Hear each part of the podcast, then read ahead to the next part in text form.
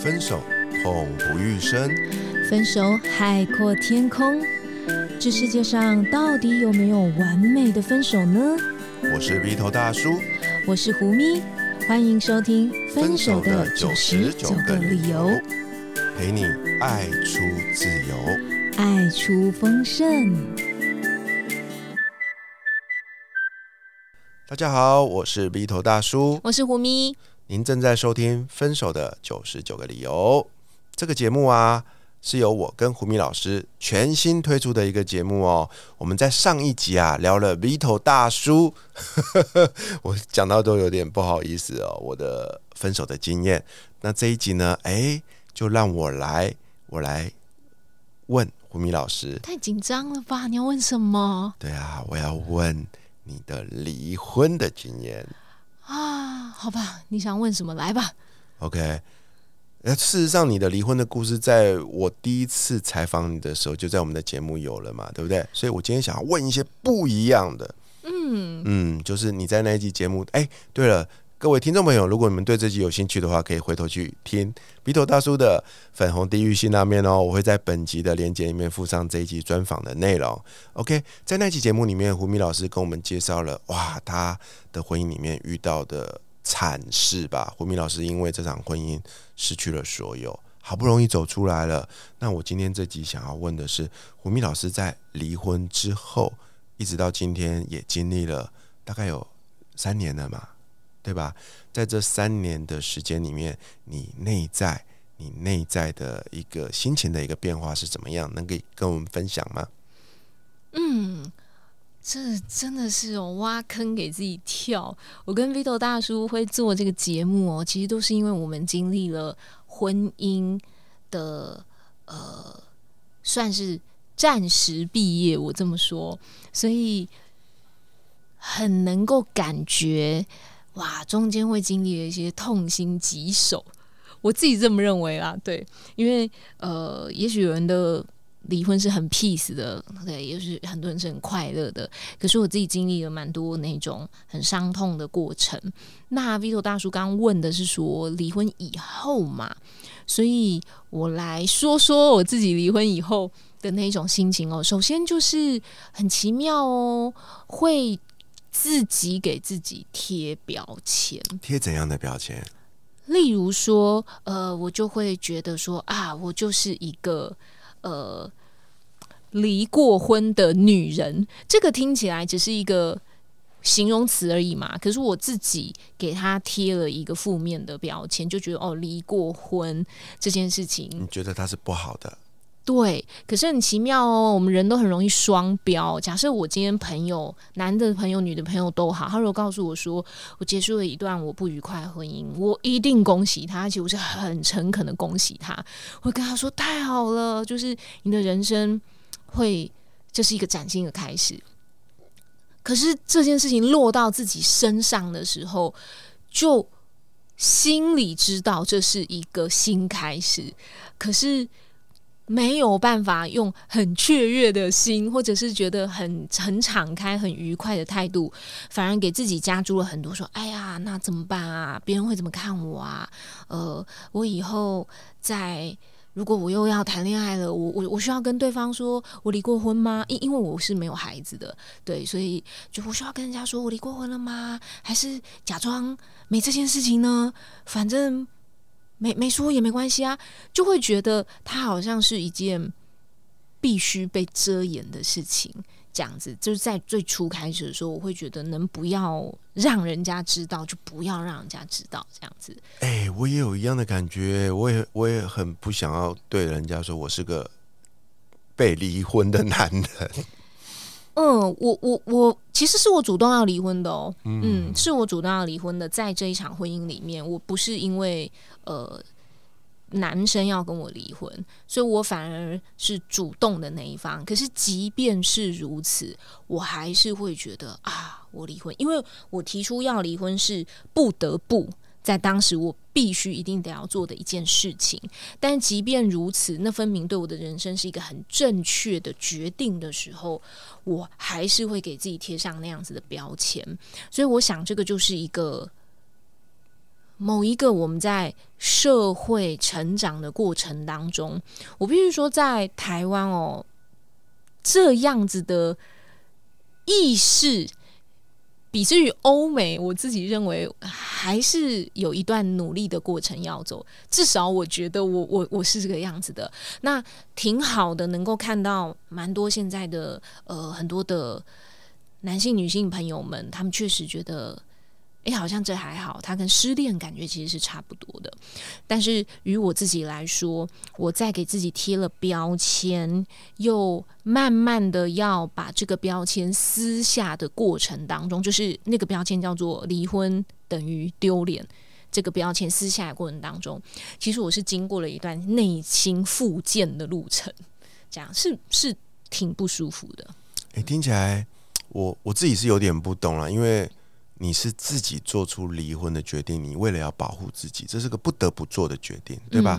但是你做了个这个决定之后，你却还是要疗伤，所以我就想到了我那时候在我自己在面对我的离婚的过程中啦，我常听到我的朋友告诉我一句话，他说：“Vito，你不要难过，其实真正最痛苦、最难过的是你的太太，因为她要做出这样的决定，那是多么痛苦的一个决定呢？”我觉得，呃。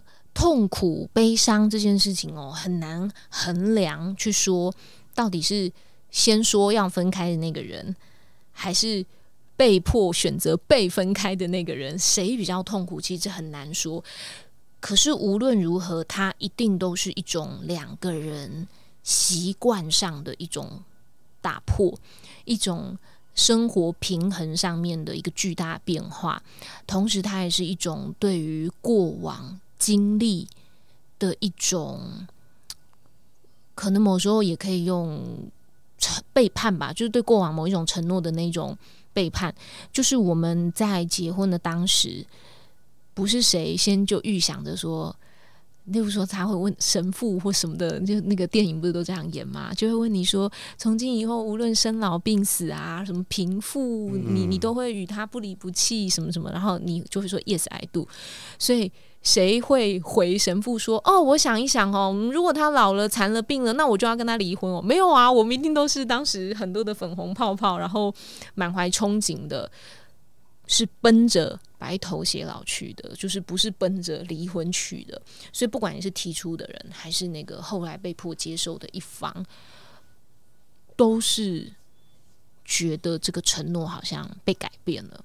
嗯，所以他那种打破，就会让你内心产生一种撕裂。我感觉是这样子。那重点是打破的那个人必须要有非常大的勇气耶。嗯。呃，对，很多女性哦，在婚姻里面，呃，因为我是女性啦啊，所以我比较从女性角度去发声。就是很多女性在婚姻里面，她真的是很能够隐忍的，嗯，所以她即使面对了许多很不堪的情况，例如说家庭暴力啊，呃，例如说呃冷漠的暴力啊，嗯，然后或是一些言语上面的羞辱啊，甚至好像都觉得。可以忍，所以那种对于呃婚姻上面的那种忍让啊，有时候很容易被对方视为是理所当然的一件事情。嗯，那我认为，我认为，呃，女性其实应该要更多的自信去爱自己。两个人在一起，其实是为了要加分哦，不要加分。加总起来，平均至少要跟你原来的水准是一样的，对啊。如果我本来是生活六十分好了，那起码你也六十，咱们俩六十六十一百二除下来还是六十，那 OK 啊，对啊。那你不能六十，结果对方后来整个状态变成是三十分，你加总起来比你自己单身一个人还不如，那你为什么需要？把自己处在这个境地里面呢？所以啊，每个人都有自己做出重新选择的一个权利，对吧？嗯，我想这也是蛮多呃男性、女性哦会选择越来越不想结婚的理由。对对，我觉得我们应该可以做一集来讨论，就是那个为什么你需要结婚这个主题。嗯嗯，谈恋爱就好了，干嘛要结婚？对对对，你看结婚还要离婚多麻烦，离婚还这么痛苦，多麻烦。真的。好，我们把我们我们下次来聊这个主题哈。嗯，那我自己在离婚之后，我刚刚说面对那种一个嘛，就是那种所谓的哦，我是一个离婚女子的标签，这是其中一个。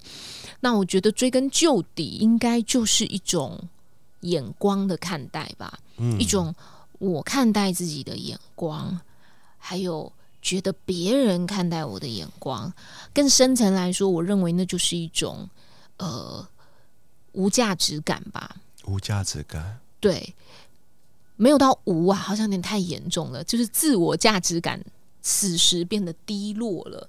对，呃，我所谓自我价值感变得低落，就是好像受到教育，就是说，哦，我应该要有稳定的工作啊，然后最后到了一个年纪的时候就应该要结婚呐、然后到某一个年纪的时候应该有孩子啦，这样子，对。然后可能还要有个房子啊，其实这个都是受到了很多的呃社会既定框架的一个束缚了吧。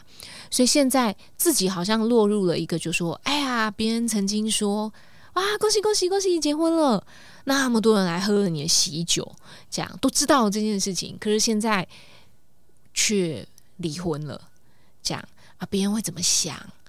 对，那呃，别人会怎么看待？说，诶，这个女生是不是不会经营婚姻啊？还是说啊，我很可怜哎、她老公是怎样怎样，所以他们才离婚呐、这样自己在很多内心小剧场啦，在觉得说，当我没了婚姻，我就少了某一个优越的标签。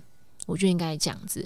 然后还有另外就是呃，身旁家人的一些看待，嗯，例如说他们会不会觉得我很丢脸？我用的是他们会不会觉得？因为也许他们根本没有觉得，是我自己内心的那种价值感低落的投射，也不一定。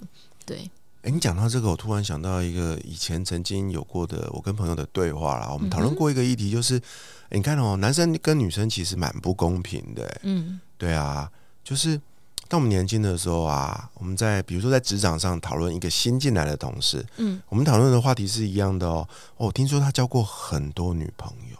嗯如果是在讨论一个男的，嗯那这时候呢，大家对他的感觉是什么？这句话的背后代表的是这个人很早，这个人很行，嗯这个人有本事交很多女朋友。嗯哼 OK，我们通常给就是讨论一个男性是这样的哦，可是反过来哦，如果是一个女性的话，哎，嗯。这个人呐、交过超多男朋友的，嗯。可是那个感觉是不一样的哦，就会觉得说，哇，这个女孩子看不出来哦，哦，这个女孩子好像这个就是那种感觉不是那么的正面，嗯嗯，那你就觉得奇怪，明明都一样是谈恋爱啊，那为什么男生跟女生就会有不一样的感受？那放到离婚这件事也是差不多哦。当你听到一个成年的男性跟女性分别结束了一场婚姻的时候，这时候你去看那个男的，你就会觉得说啊，这个男的离婚了啊。虽然我不知道发生什么事情，不过就会觉得好像不会讲哎、就是就会对比你听到一个女的离婚，你会觉得好像感觉也不太一样，对吧？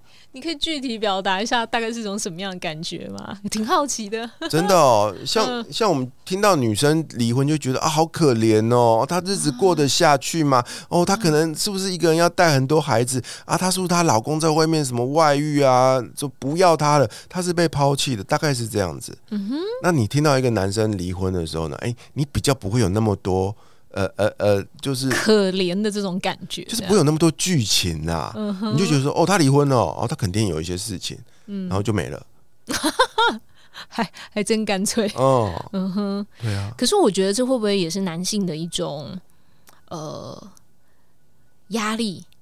就是哦，他离婚了，哦，好，就这个男哦，他离婚了，嗯，肯定有些什么事情，然后就忘了说，其实男生离婚也会痛，男生离婚也会无助，男生离婚其实也挺需要某一些合适的人介入开导这样子。我会提这个议题，是因为我在过去这半年的时间，我我我我应该说这一年的时间啊，我我请跟非常多有过离婚经验的朋友们请教过他们的心路历程，我意外的发现，嗯哼，我自己的统计结果啊，大概有八成以上的比例是女性提出来的。哦，提出想要结束，提出想要结束婚姻的，所以简单的说，女性主导了离婚这件事，我自己是这么认为的。嗯，当然我不去深究背后的原因到底是什么，但是我得说的是，有勇气做出这个决定的是伟大的女性。男性通常是小孬孬，男性通常都是不不敢去做出这个决策的，不负责任的，没有肩膀的人。哦，我觉得这跟生物演化有点关系，诶，就是男性在呃。生物演化过程中，比较经常是扮演狩猎的那个角色嘛，所以当他现在已经狩猎成功了，呃，就他妻子就是某个程度上他狩猎来了的时候，对他来说他是安定下来了，嗯，所以他就会觉得，嗯，一切都很好啊，没什么问题啊。也许他根本也谈不上是小孬孬或不负责任，是他压根没有感觉到有什么问题，这样子。对，所以他觉得他已经完成他今生的狩猎任务了，那这就是我的舒适圈了，这样子。嗯，所以其实聊到这边，我不知道你有没有听得出来，我想要传达的就是，嗯，在离婚的结果论来说，其实受伤比较多的是男性，是吗？我认为都受伤了。对啊，我认为就是像我们刚刚说的那种，呃，整体的生活平衡上面的改变，它其实。没有所谓的输家，或者也没有所谓的赢家，对，大家都共同在体验某一种很剧烈变动的经历。听说胡明老师曾经在自己的社区里面有邻居曾经问过你说：“啊，你不是嫁出去了啊，你又回来住了？”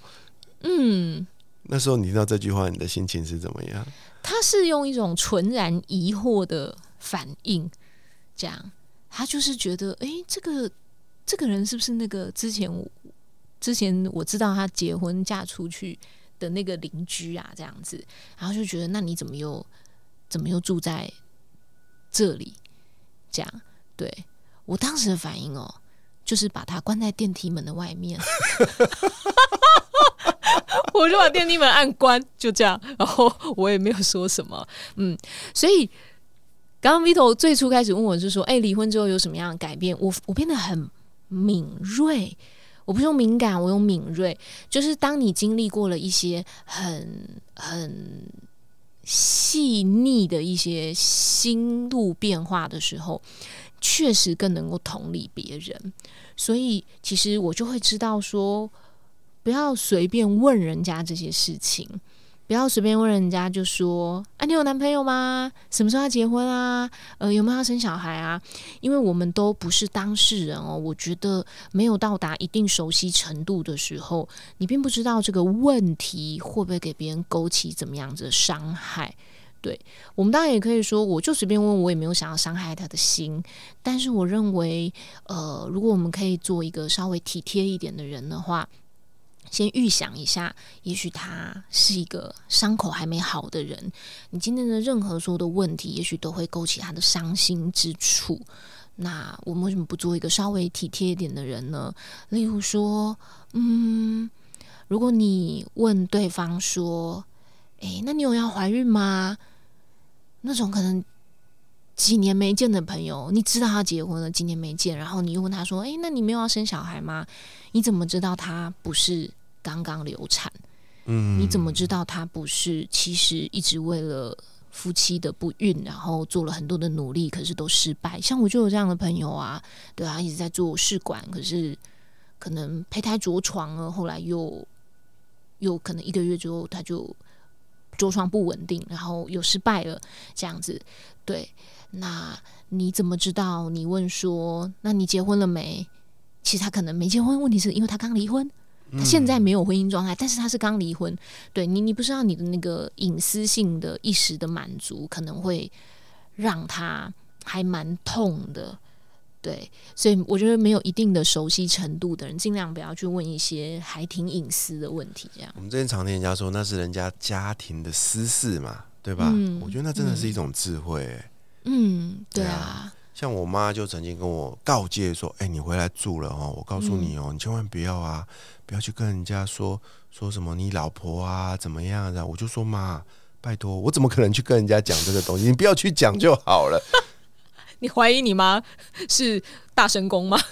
对啊，我我要说的事情就是，我们通常啦，就是心里面自己都会没办法接受这件事情。嗯，不过我必须要说哦，就是你认为别人的那一些，我必须很客观说，你认为别人的那一些话能够让你感到不舒服或是一种伤害性的时候，那确确实是我们自己内心还没有复原，其实这样子的。嗯，对，所以接受自己的还没有复原，那也给自己多一点的时间，因为我自己就是这样走过来的，就是可能别人的那一句无心的语言的时候，都会觉得说啊，哎呀，很很疼痛，有没有？就把它关在电梯门的外面，有没有夹到他？就是差一点，对，那也没有算准。我就说哦，不好意思哦，然后继续按那个关门。这样，对你也可以说我是那种落荒而逃吧，也许是是这样子吧，对啊。所以那个是呃我的内在经历啊。可是有一件非常非常重要的事情，就是说我们必须认清责任都在自己的身上。嗯我认为是这样，就是我们已经是一个成年人了，所以怎么样可以让自己好的快一些？在我自己的做法就是，你必须拾回认清责任跟做决定的永远是自己，这样包含是我自己愿意与这样子的人步入婚姻，那是我自己同意在相处的过程当中，呃，做了一些什么样子的决定，其实我心里不愿意，可能也有很多的觉得说，哎呀，是夫妻了，那就勉强自己同意做了一些违背自己心意的一些决定的时候，那这个都是我们自己要负责任的，对。所以，当我很客观而确切的去愿意重拾自己的责任，知道说，对啊，呃，如果当时我拒绝了他，不管在任何的地方，只要我有一点点觉得不愉快、不舒服的时候，我就可以坚定的表达说，我不愿意，我不想要做这件事情，等等之类的话，其实，呃，完全可以避免后面这些事情。嗯，所以我认为，呃，如果一旦我知道责任在我自己的手中的时候，我们是少掉了很多去抱怨别人啊，或是觉得别人都是别人对不起我啊的这件事情的时候，你真的会好的比较快哦，因为你就知道最后你你自己是可以改变的，在未来你是可以改变的，这也是一个负责任的行为。我认你为，从一个受害者变成了一个负责任的人。嗯，很多时候我们没有办法很快走出来的时候，就是因为我们一直在责怪别人。可是问题是，他就那样啊，他不会改变啊。所以你骂他十句跟一百句，事实就是这样了，他不会改变了。